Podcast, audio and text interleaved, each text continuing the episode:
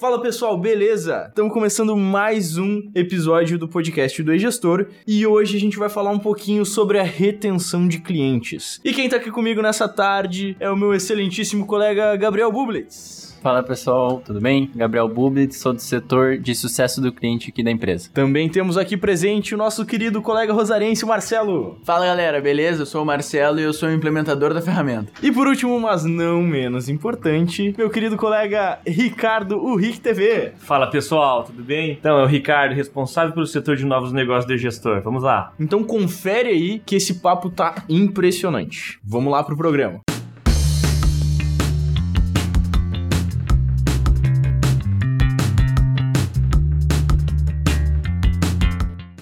Eu queria entender um pouco qual é a importância da retenção de clientes. Como que isso ajuda ou como que isso pode ser benéfico para uma empresa? Eu acho que para começar a gente tem que esclarecer um ponto que uh, retenção de clientes não necessariamente serve só para quem trabalha com serviço ou serviço recorrente. Quando a gente fala de retenção, a gente quer abordar também vendas, vendas de produtos. Quando se trata de vendas de produtos, a retenção é um pouco diferente, porque ela é fazer o cliente comprar de novo contigo, sabe? E a gente vai falar uh, também um pouquinho como a experiência desse esse cliente comprando contigo ou tendo o teu software como serviço ou tendo o teu serviço recorrente, como a experiência influencia muito nisso. É, e complementando o que o Marcelo falou, querendo ou não conquistar um novo cliente custa cinco vezes mais caro do que manter um cliente antigo. Então por isso que é importante isso, claro, não somente no varejo, mas também no setor de serviços. Na nossa empresa a gente trabalha então com o serviço recorrente, onde você recebe mensalmente de um cliente. Vamos abordar isso também. E a pegada é exatamente essa. Na verdade, é impossível impossível falar em retenção do cliente sem pensar na experiência dele, tanto na compra quanto na utilização do sistema ou produto. É, é exatamente essa experiência que vai criar na cabeça dele uma marca positiva ou negativa sobre o trabalho da tua empresa, né? Importante também nesse começo a gente pontuar: o cliente nem sempre vai tornar-se recorrente, vai voltar a comprar contigo ou vai manter o teu serviço de assinatura somente pelo preço. Preço, na verdade, nem é o fator mais importante quando se trata de recorrência, quando se trata de trazer aquele cliente de novo para ti. Eu me arrisco a dizer que tá longe de ser o mais importante. Muito, Exato. muito longe. Na verdade, se o teu cliente tem dificuldade em aceitar o preço do teu produto, é porque provavelmente ele ainda não aceitou que a solução é, vale aquilo. Ou seja, não é falta de dinheiro, e sim falta de acreditar no teu produto ou serviço. E é claro que essa não é uma falha do seu cliente, é uma falha que nesse caso seria sua de não ter conseguido passar passar esse valor para ele. Claro, e aí a gente entra com o discurso de vendas, entra com a pegada do marketing, com a pegada do pessoal do atendimento, se a empresa tem um sucesso de clientes, como que é feito esse trabalho, qual que é a visão da empresa perante a solução, perante a ideia de sucesso do cliente de verdade, né? Isso mesmo, porque como o Bublis já falou, existem pesquisas que indicam que é cinco vezes mais caro ganhar um cliente novo do que reter um cliente que já está contigo. Então, fazer essa recorrência, né? Quanto que você está gastando hoje por cliente novo em marketing? Quanto, como é que são feitas as publicidades e os anúncios dentro da sua empresa? Será que vale a pena multiplicar por 5 para trazer uma pessoa de fora, ao invés de tentar vender um pouco mais, tentar oferecer algo que o seu cliente, que é aquela pessoa que já está dentro de casa, ele pode comprar, ou que ele pode voltar a comprar, ou fazer com que ele aumente de repente uma assinatura? Isso também tem que ser sempre levado em consideração, né? Eu acredito que pelo menos, e isso sendo muito conservador, 20% dos gastos de marketing da empresa eles precisam ser ser focados em reter aquela pessoa que já tá dentro de casa, que já tá com vocês e que acredita ou que já comprou a ideia do, do seu negócio. E tem outro ponto, não somente o custo é menor, a receita que esse cliente tende a trazer é muito maior, porque quando você fala em adquirir um novo cliente, você está falando em vender algo, é, uma unidade para essa pessoa. Quando você fala num cliente que está voltando, é, se ele voltou é porque ele gosta do teu produto, ele gosta da tua marca e ele vai indicar para outras pessoas. Ou seja, você começa a escalar as, as tuas vendas não somente para esse cliente e também para a rede de, de, relacionamento dele. Ele vai falar do teu produto, vai falar do teu serviço e vai fazer com que você venda mais. Ou seja, ele custa menos e ele traz mais retorno ainda por cima. Exatamente. E querendo ou não, esse mesmo cliente voltando, ele vai comprar mais de você, vai agregar mais valor ainda e vai estreitar os laços, Exato, né? Exato, exatamente. Aumentar o ticket também. Aumentar o ticket desse cliente e da sua carteira também. Um ponto muito importante é que para reter esse cliente, quando a gente gente fala de não só software como serviço, né, não só de SaaS, mas principalmente o atendimento tem que ser muito bom. A cultura da empresa tem que ser voltada para a solução de problemas para o cliente. Tu tem que correr, tu tem que suar todos os dias para fazer com que o teu cliente no final do dia esteja feliz. Pode ser comprar um tênis ou pode ser assinar um software como serviço. É claro, existe uma diferença enorme entre uma coisa ou outra, né? Isso se trata de uma venda simples, de uma venda complexa, mas uh, independente disso, ele quer resolver um problema. E quando ele vê, ele reconhece que alguém está trabalhando ativamente para resolver os problemas dele, é aí que ele reconhece o valor da sua empresa e do seu serviço. Então, além de ter um marketing alinhado para isso, para retenção, ter uh, um vendedor e um processo de vendas preparado para lidar com aquela retenção e com aquele cliente que vai voltar, tem que ter também uh, um atendimento, seja ele na hora da venda ali ou e no tratamento do cliente em geral na hora de vender o produto, ou seja ele no dia a dia quando se trata de um software como serviço. O é, pós-venda, né? O pós-venda, sim, é elementar. As Apple já trouxe isso pra gente, que o pós-venda e a experiência do cliente, ela realmente tem valor agregado. As pessoas criam empatia, elas querem se ligar com a sua marca. Uh, não é à toa que a gente usa camisetas com marcas estampadas, tênis com marcas aparecendo, porque a gente quer se ligar às marcas. E quando a marca se liga na gente, a gente tem uma ligação muito mais forte e tende a realmente expandir para o nosso ciclo social e tende a querer gastar mais dinheiro com, com aquela própria marca. E é por isso que a gente começou esse assunto falando de preço e pode ver, a gente nem voltou a falar sobre preço porque tudo isso que a gente abordou até agora tá além do preço. Às vezes o preço perto da solução fica irrisório quando a gente tem tudo isso que a gente tá falando.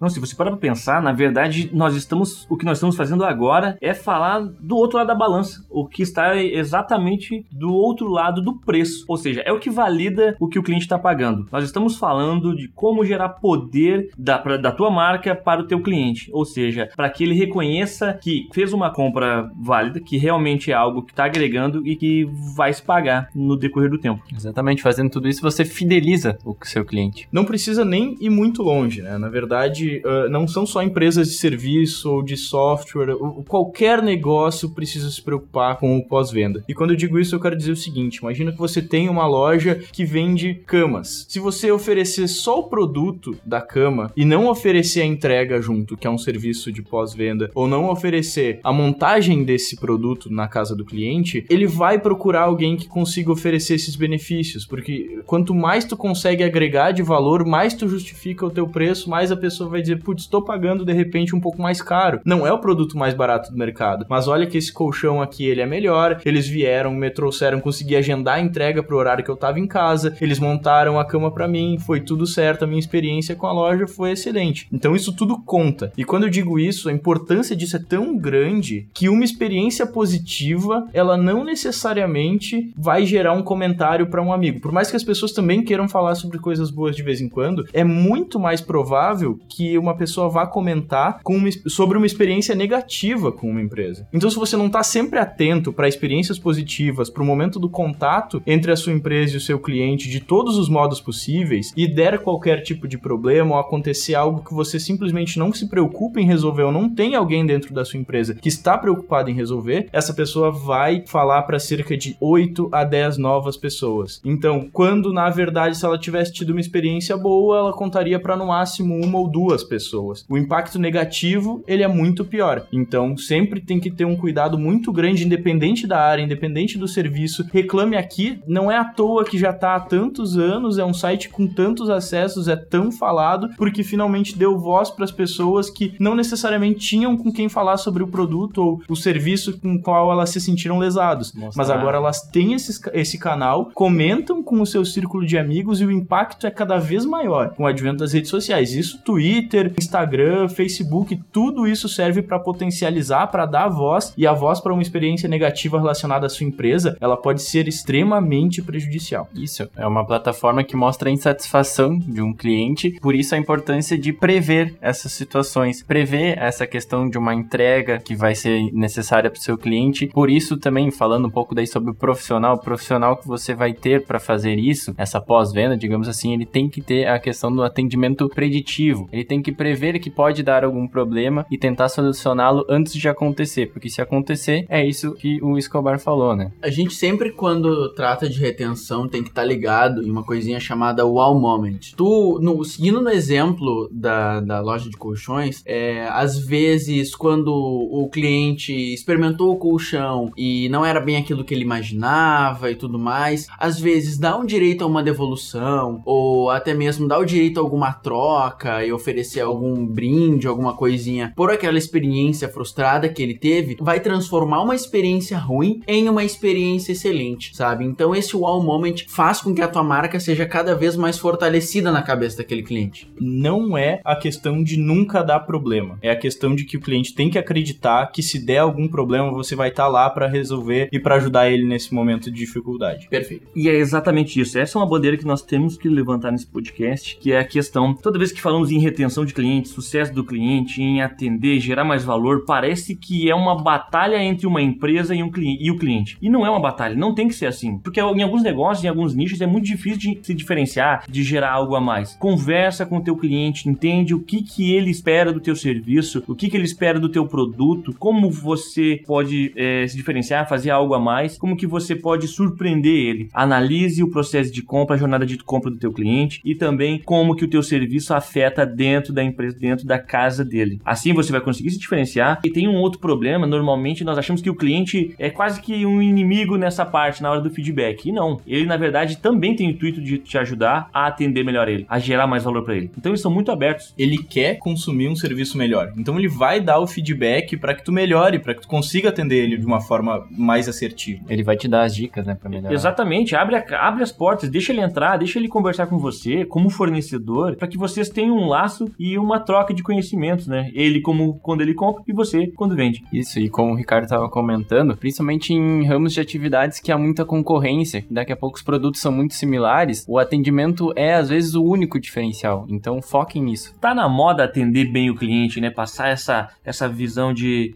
de que realmente você tá levando pro lado pessoal a ideia de atender ele com o coração. Tá, e tá tão na moda que uh, as marcas que surfam essa moda são as marcas que mais crescem. É só tu ver aplicativos, os aplicativos de carro que melhor atendem. O próprio Nubank, né? O Nubank 99 são exemplos ótimos de, de empresas que estão realmente preocupadas, sabe, com o teu atendimento, olham pro, pro nicho deles e entendem o que eles precisam. Então, realmente tá muito na moda. Que bom que tá na moda, né? Porque todo mundo em algum momento é consumidor. Bom, eu venho das vendas, né? Então eu gosto sempre de levar pro puxar o peixe pro meu assado ou o assado pro meu peixe. Então é o seguinte, o cliente tá mudando também. Ele compra de uma forma diferente, ele está cada vez mais exigente, ele tem cada vez mais acesso à informação. Então ele está cada vez mais é... exigente. Exato, ele exige que você faça um serviço, que você entregue isso. E se você não fizer, tenha certeza. É, ele, ele, vai te posicionar, vai se posicionar de uma forma negativa perante tua marca e vai comprar do teu concorrente. Vai deixar teu concorrente mais forte, vai ficar cada vez mais difícil para você. Então, quer sobreviver, quer crescer, quer se desenvolver dentro do mercado, atenda bem o cliente e se preocupe de verdade. Não se preocupe somente como é, uma embalagem. Não, você realmente tem que se preocupar em entregar e não só parecer que entrega. Tem que fazer parte da cultura da empresa isso. É, tem que correr no DNA. Isso, o atendimento ao cliente em alto nível tem que correr no DNA da tua empresa. Legal que a gente estava falando agora sobre algumas marcas que já fazem isso muito bem e a gente consegue perceber que são marcas extremamente fortes, né? Quando a gente fala em Nubank no Brasil, já tá chegando no tamanho que os grandes bancos demoraram anos para construir. E o Nubank em pouquíssimo tempo já é muito forte, já tem uma base de clientes extremamente alta. O 99, uma das empresas unicórnio também que surgiram aqui no Brasil, né? E são empresas que se preocupam muito com isso. E a marca delas acabou se tornando muito muito fortalecida justamente por esse ponto. Eu queria que a gente discorresse um pouco mais sobre isso. O que, que vocês têm para me falar assim sobre a importância de construir uma marca forte na retenção dos clientes, fazer com que eles se associem de certa forma à sua marca e como é que isso pode te beneficiar? Se você é, olhar para esses dois casos, esses dois cases de sucesso, eles construíram o império deles, eles construíram o negócio deles em cima da ideia de se diferenciar do que já existia. Tu pega o 99 Táxi, a ideia era exatamente quebrar o formato e trazer né, essa possibilidade de solicitar uma uma, uma, uma corrida de táxi isso, ainda, né? exatamente, uma corrida de táxi de uma forma muito mais fácil, né, sem que você tenha que passar um trabalho para isso. E a Nubank, pelo amor de Deus, né, ela vem para quebrar um dos maiores mercados do mundo com uma ideia totalmente inovadora, olhando de verdade para o cliente e depois tirando dinheiro. Não criticando né, o formato de bancário atual, que não que eles façam isso, né? Primeiro ganhem dinheiro e depois olhem para o cliente, mas é, a Nubank, essa é a pegada deles. Primeiro eles ajudam, eles realmente entregam para o cliente e junto com isso ganham dinheiro, né? Então acho que eles construíram é, realmente empresas gigantes se diferenciando no mercado deles. A importância é tão grande que organicamente a gente nem tinha planejado em falar dessas duas marcas. Organicamente, quando a gente estava falando de atendimento, quando a gente estava falando de empresas que olham para o cliente, por conta da nossa própria realidade, já veio à cabeça essas duas marcas. Então, uh, esse próprio papo que a gente está tendo aqui já é quase que uma prova cabal que ter uma marca forte faz com que as pessoas lembrem-se de você. Cuidar dos pequenos detalhes. Às vezes é uma mensagem que o próprio app te manda de maneira que ele vai disparar para milhares de pessoas. Mas às vezes uma mensagem simples de aniversário, até mesmo, ah, vou te dar um bônus, alguma coisa. É, é esse tipo de coisa que já aconteceu comigo até, é, faz com que tu queira usar, faz com que na hora de escolher um aplicativo daqueles vários que tem no teu celular, tu vai escolher aquele que te melhor te agrada. Às vezes na hora de abrir um novo cartão de crédito ou de indicar para um amigo que tá pensando em migrar para um banco digital, tu vai indicar aquele que tu já tem uma experiência uh, boa. Então a marca forte faz com que tu seja lembrado, sabe? Faz com que tu seja não somente visto, porque visto o grana e marketing faz com que tu seja visto, mas realmente na hora da tomada de decisão tu vai ter aquele diferencial, tu vai ter aquele rapport de uma pessoa falando não, vai com esse que esse eu tenho uma experiência boa. Exatamente. Eu acho que é muito relevante tu falar nisso, que eu vou trazer um caso extremamente real aqui, né? Quando eu tinha meus 19 anos, nenhum banco no mundo iria me dar crédito nunca na vida. E foi o momento em que eu me senti acolhido pelo Nubank, que foi a empresa que confiou em mim, que me deu o meu primeiro cartão de crédito e aquilo me deixou extremamente feliz. Recentemente, no final do ano passado, eu recebi um e-mail do Nubank falando alguns dados de utilização. E um desses dados é que eu já tinha indicado mais de 15 pessoas dentro do aplicativo que também acabaram fazendo cartão por minha culpa. Então, eu acho que essa relevância, eu ter me sentido acolhido lá atrás, isso muitos anos antes, fez com que até hoje, se alguém me fale, ah, não, eu só eu tenho conta em um banco físico, eu olho e falo, beleza, eu vou te transferir pro teu banco físico aqui porque eu não pago taxa, mas eu vou te mandar um convite do Nubank também, porque não é possível que tu não use ainda, né? E é muito improvável que qualquer um desses bancos hoje vá me tirar do crédito do Nubank. E essa sacada não, não tem preço, né? Porque isso tu não tem como comprar. Essa participação do cliente, ele só vai te dar se você entregar algo em troca, se você ele, se, ele realmente se identificar com a tua marca, se ele se sentir acolhido ali. E outro ponto, é, normalmente a gente tende a fugir de pontos críticos, né? De serviços difíceis de prestar, momentos onde o cliente já se frustrou em uma outra marca, mas é exatamente atendendo a essas dores que ele vai se sentir em casa dentro da tua empresa. Exatamente. É, é atendendo esse, é, é atendendo aquele feedback negativo, atendendo a quando o teu problema, teu, teu sistema, perdão, teu produto deu algum, algum probleminha, é fora do ar, é atendendo nesses momentos, é dando a atenção no momento crítico que ele vai é, realmente ficar, vai comprar para sempre, né, e consumir o teu produto, o teu serviço. Isso, fugir do mais difícil não é a melhor solução quando você está falando de pós-vendas, né, de retenção de clientes. Você tem que resolver esse mais difícil para se diferenciar. Para não ficar tanto na nossa realidade apenas, às vezes quando um produto dá problema ou o cliente se frustra com alguma coisa, ou até mesmo quer falar que foi mal atendido, nesses pontos é que tu tem que olhar, tu tem que entender o lado, se colocar na pele do cliente para uh, sentir as dores dele. Isso é o mais importante, entendeu? Como eu disse, todo mundo já foi consumidor algum dia, todo mundo já foi mal atendido algum dia e isso não pode acontecer dentro da sua empresa. Como você não gostou de ser mal atendido na vez que você foi, você não pode deixar que isso se repita dentro da sua própria casa, sabe? Então, tomar cuidado para isso, principalmente aceitando os feedbacks e fortalecendo, entendendo e até mesmo aquele cliente que era um detrator, você conseguir através de um bom atendimento, de uma boa conversa, transformar ele em um cliente vai sair, vai sair fazendo propaganda para você, sabe? Essa é a importância da sua marca forte. Isso é construído no dia a dia, sabe? Eu, eu vou repetir, isso é construído através da cultura da empresa. Você tem que olhar e você tem que encarar situações difíceis como oportunidades de reversão, sabe? Como uh, oportunidades para trazer aquele cliente que tá frustrado pro teu lado. Porque se aquele cliente que tá frustrado, ele ainda tá falando contigo, ele ainda tá mantendo contato, é porque ele ainda acredita naquilo que tu tá entregando para ele, sabe? Seja o produto, seja o cara que foi mal atendido, mas voltou, sabe? Qualquer situação dessas, que são situações difíceis que a gente passa no dia a dia, são essas situações que vão, no final das contas, definir na cabeça dele onde ele vai comprar de novo.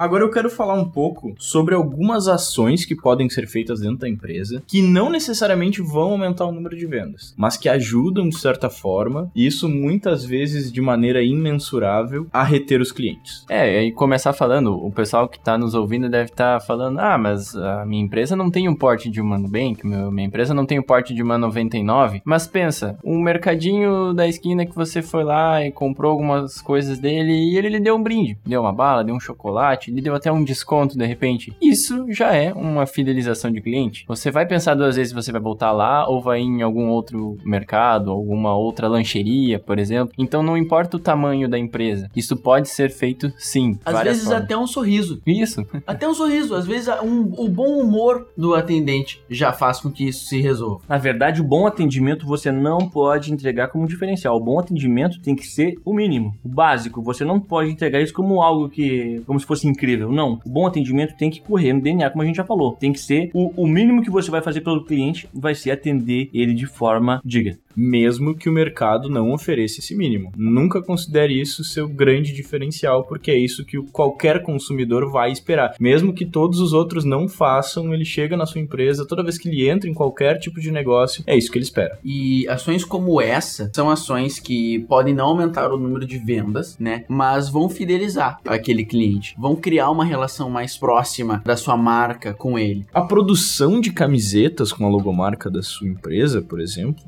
passa de 20 a 25 reais por unidade. Você ter algumas unidades desse tipo de brinde dentro da sua empresa para quando algum cliente faz uma compra um pouco exacerbada ou quando alguém realmente vai muito na sua empresa, consome muito do seu produto, tem uma relação já de fidelidade com você, faz com que o custo para que qualquer concorrente tente tirar esse cliente da sua empresa ele se torne inviável. Então ter esse tipo de brinde, saber reconhecer, isso é um pouco difícil porque é algo pouco. Não vai acrescentar diretamente na venda, mas a longo prazo isso é muito útil. Exatamente, mas o, o que eu me refiro agora é mais a, a questão de como que tu vai definir o melhor cliente ou o pior cliente ou o cliente que é muito bom. Você, por exemplo, você pode ter um cliente que vai todo mês na sua empresa, mas apenas uma vez e você acaba nem lembrando muito dele. Só que num relatório anual ou quando você vai olhar numa perspectiva maior, ele tem uma representatividade muito grande no seu negócio. Então isso é que é, se torna torna um pouco subliminar, assim, tu conseguir identificar qual é o cliente que você procura. Acho que tem a ver um pouco com o tipo de persona, com a expectativa que tu tem das pessoas com quem tu quer cultivar uma relação e a partir daí sim tomar uma decisão de quem são esses clientes, quem são essas pessoas que valem a pena reter pro seu negócio e aí sim oferecer brindes, fazer com que eles reconheçam que você também está querendo cuidar deles, assim e como eles querem cuidar do seu negócio, né? E diferenciação entre os brindes, por exemplo, se tu vai fazer canetas. Ao invés de fazer 100 de um modelo de canetas, pode fazer, por exemplo, sei lá, 40 canetas de três modelos diferentes e dependendo do quão esse cliente está no teu ranking, que tu vai definir, seja por gasto, seja por uh, rotatividade de vezes que ele vai na sua empresa, independente do teu critério, tu pode dar canetas diferentes, com uma corzinha diferente, com um badgezinho diferente, para que ele sinta-se reconhecido. Aquele cliente que vai, gasta sempre, que é um bom cliente, tá sempre pagando em dia e tudo mais, é ele que tem que ter aquela caneta dourada, por exemplo, aquela caneca que é mais bonita, aquela camiseta, ou até mesmo um presente mesmo no aniversário dele, para que ele se sinta reconhecido. Eu dou exemplo desde caneta a um presente de aniversário, porque a produção de uma caneta hoje deve ser um custo mais ou menos de, sei lá, um ou dois reais, entendeu? E isso traz para ti um ganho marginal, né? Um, um, ganho que tu não tem como medir muito grande. É pode ser que ele, exato, pode ser que ele bote aquela caneta lá no escritório dele e quando ele vai precisar assinar alguma coisinha ou até mesmo fazer uma anotação, ele vai estar tá com a tua marca na mão dele. Ele vai estar tá contigo no dia a dia, entendeu? Então é, é, é esse tipo de brinde, esse tipo de uh, premiação pro teu cliente pode sim trazer um reforço muito grande para sua marca. Exatamente, não precisa nem ficar só em canetas, né? Então, por exemplo, todo mundo que entra na sua loja você pode dar uma caneta, mas de repente para os seus melhores clientes, aqueles que realmente fazem a diferença no seu negócio, dá uma camiseta.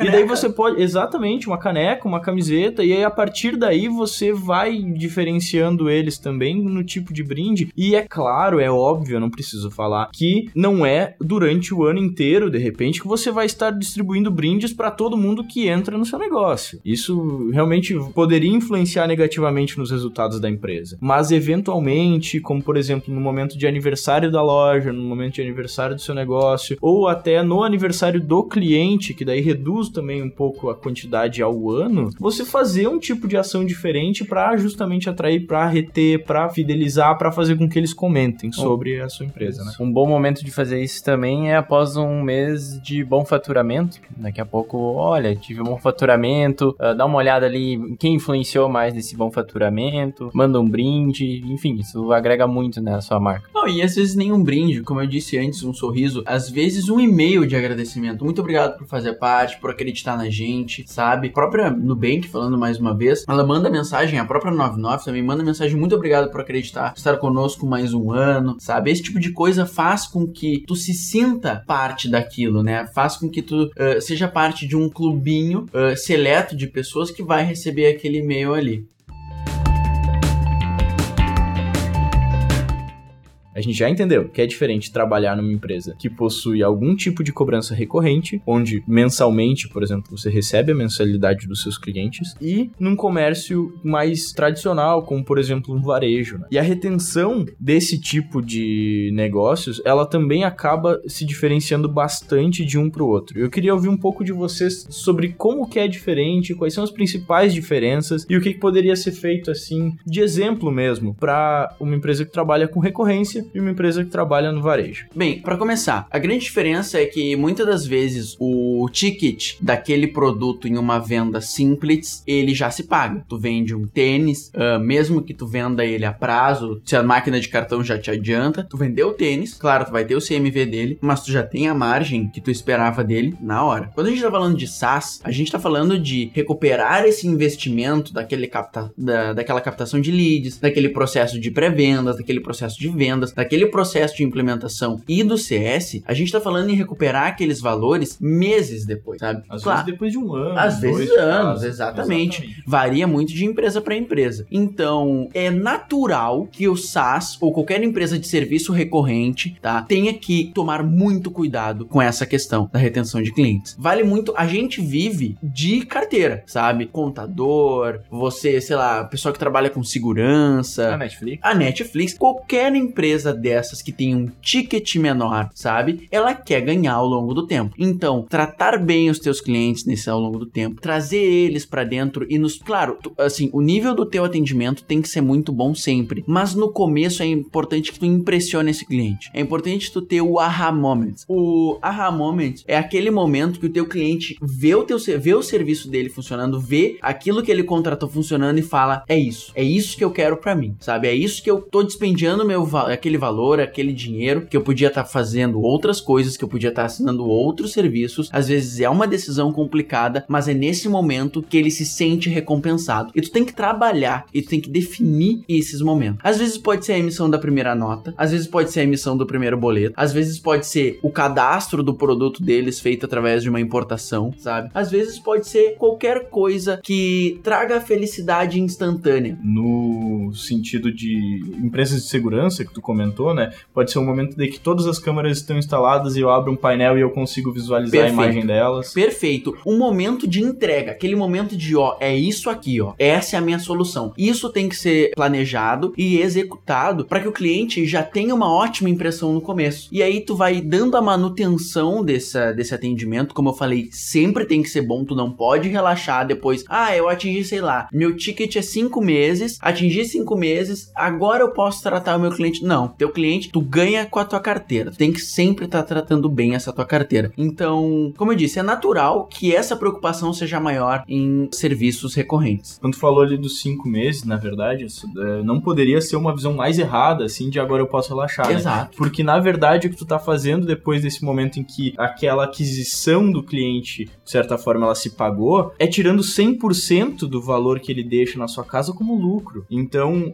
isso passa a se tornar, não necessariamente 100%, principalmente se for olhar de um modo contábil, porque o Gabriel já me olhou aqui, eu sei que não, mas ele tá deixando um percentual muito maior. Pelo menos aquele custo de aquisição já tá pago, agora é o operacional, agora é a minha equipe. É agora que eu ganho dinheiro. Exatamente, agora que eu começo a realmente lucrar em cima disso. Eu quero que isso dure, e eu quero fazer com que isso se perpetue, eu quero fazer com que ele compre novos serviços, que ele precise de mais soluções que eu tenho para oferecer. Então, relaxar nunca é uma possibilidade, né? Sempre tratar melhor e melhor e buscar novas formas de se conectar com esses clientes. Olhando um pouco para comércio, então, para venda de um produto, tu vai ter muito menos contato. O cliente vai chegar, vai ter fazer uma, duas visitas, quando é ainda assim, quando é alguma coisa mais complicada, vai comprar e a ideia é de que ele só volte para fazer outra compra, sabe, ou para pagar um carnê, por exemplo. E por isso, cada segundo do teu contato tem que valer a pena. Cada sorriso, cada momento legal, uh, não ter milindre de experimentar o produto, fazer com que ele conheça e demonstrar interesse na pessoa, faz com que a gente se sinta muito mais confortável em comprar naquele lugar, entendeu? É esse tipo de atendimento que vai fazer com que ele volte, sabe? É esse tipo de tratamento que vai fazer a diferença. Ah, eu vou naquela loja que o preço é mais barato, ou eu vou naquele outro lugar que me trataram super bem, é 20 reais mais caro. Eu pelo menos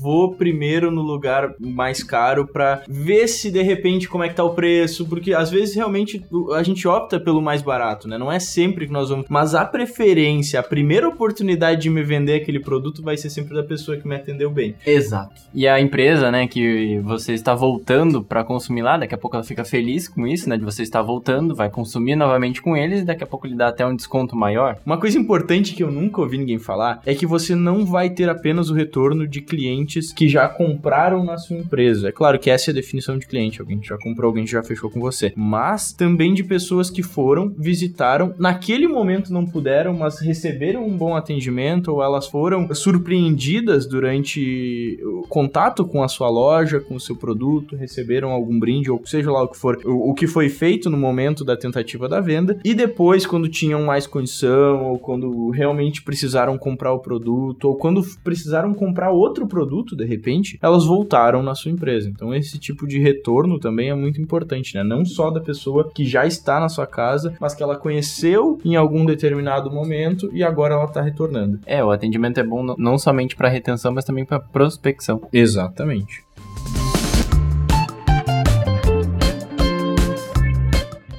Beleza. Pessoal, vocês podem me falar um pouco agora sobre o que leva um cliente até o cancelamento ou não retornar na sua empresa? Eu quero saber mesmo de experiência negativa. Todo tipo de experiência negativa que vocês puderem me trazer de exemplo, para que justamente o nosso ouvinte não faça de maneira nenhuma. Começando por SaaS, é, eu acho que boa parte dos cancelamentos de SaaS acontecem antes mesmo da venda ser fechada.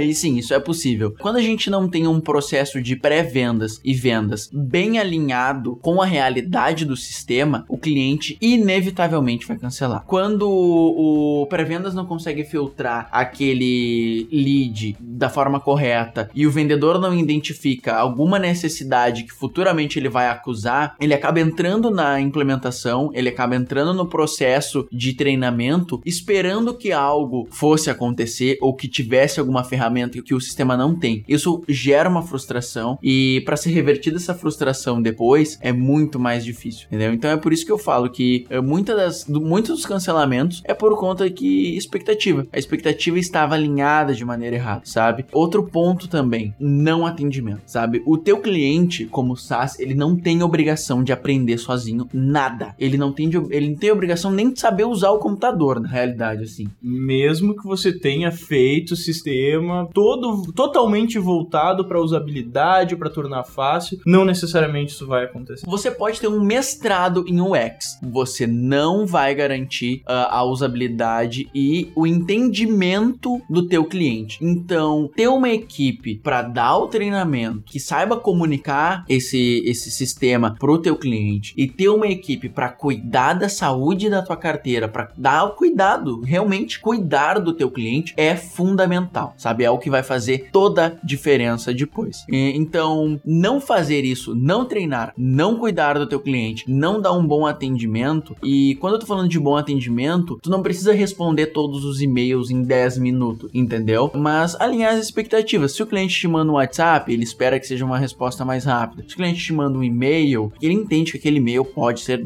demorar mais para respondido. Se ele te liga, ele quer ser atendido, entendeu? Esse tipo de expectativa, quando atendida, faz com que o teu cliente ah, tenha uma boa impressão e faz com que ele não cancele. Agora, então, essas expectativas quando não atendidas vão criando frustração, essa frustração vai se acumulando ao longo do tempo e quando tu não cuida dessa frustração, chega num ponto que ele só vai pedir para cancelar ou simplesmente vai assinar um outro sistema em paralelo e vai ser impossível de retornar para você. Isso, dentro do que o Marcelo estava falando, e aí puxando um pouco ali para o setor de sucesso do cliente, a gente classifica essa expectativa em dois grandes grupos, que seria problema de engajamento, e aí entra alguns exemplos que o Marcelo falou, e a questão de financeira, né? Daqui a pouco seu cliente está com problema financeiro, não tem muito que você fazer, além de de repente tentar algum desconto, né? Algum promocional, algum adiamento de fatura em se tratando de cobranças mensais, né? Mas enfim, é importante atacar esses dois grupos. Claro, eles se ramificam depois, mas é importante ter esses dois conceitos: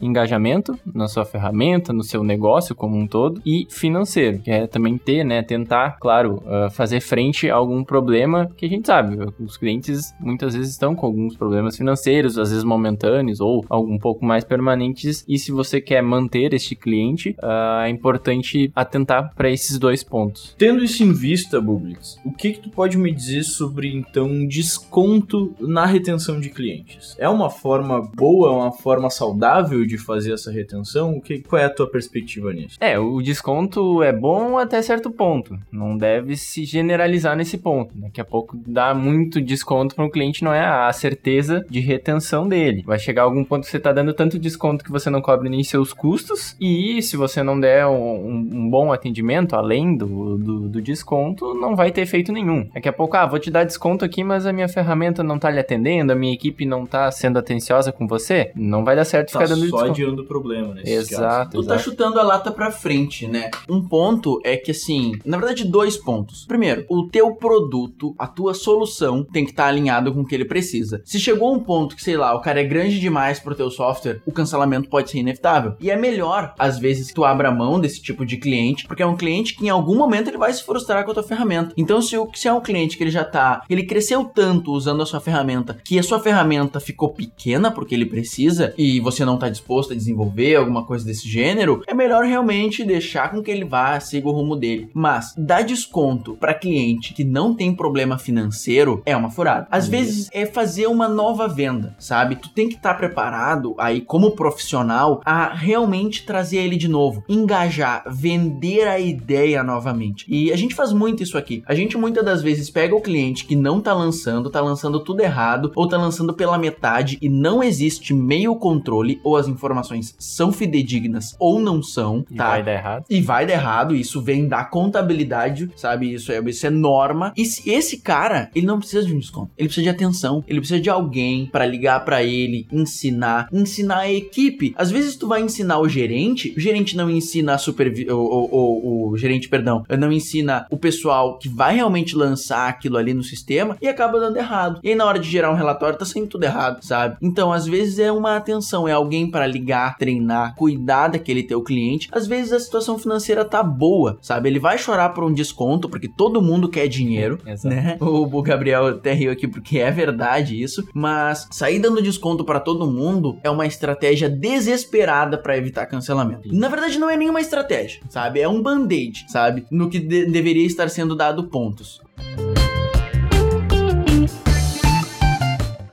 Ok, em uma empresa onde seja necessário cuidar quase que diariamente, assim, com a retenção de clientes, como é que vocês veem o perfil do profissional apto a lidar com esse tipo de tarefa? Coringa. Tu precisa de uma pessoa que vai saber dar atenção para um cliente quando ele tá bravo, vai saber acalmar esse cara. Precisa saber, tu precisa ter também alguém que vai saber comunicar muito bem, transmitir uma informação, ter uma pessoa que ela também vai saber vender, porque como eu disse, ou vender uma ideia, ou vender um novo plano, um upsell, ou evitar um cancelamento vendendo efetivamente a ferramenta de novo para esse cara. Então tu precisa de alguém que consiga trabalhar em qualquer uma das outras áreas da, da empresa empresa, sabe? Claro, isso não é. Ninguém nasce pronto. Isso é fato. Mas tu precisa ter. A pessoa precisa ter um tino de um pouco de tudo, entendeu? Porque é o que no dia a dia tu vai acontecer. Tu vai lidar com todo tipo de situação. Uma pessoa empática, né? Um profissional empático vai saber entender a, o problema do cliente, tentar solucionar, vai entender a dor dele, né? Isso independente de, de que tipo de negócio a gente tá falando. A gente tá falando empresa de serviço, de comércio, um atacado e varejo. Uma pessoa empática vai conseguir fazer com que aquela pessoa compre na sua loja,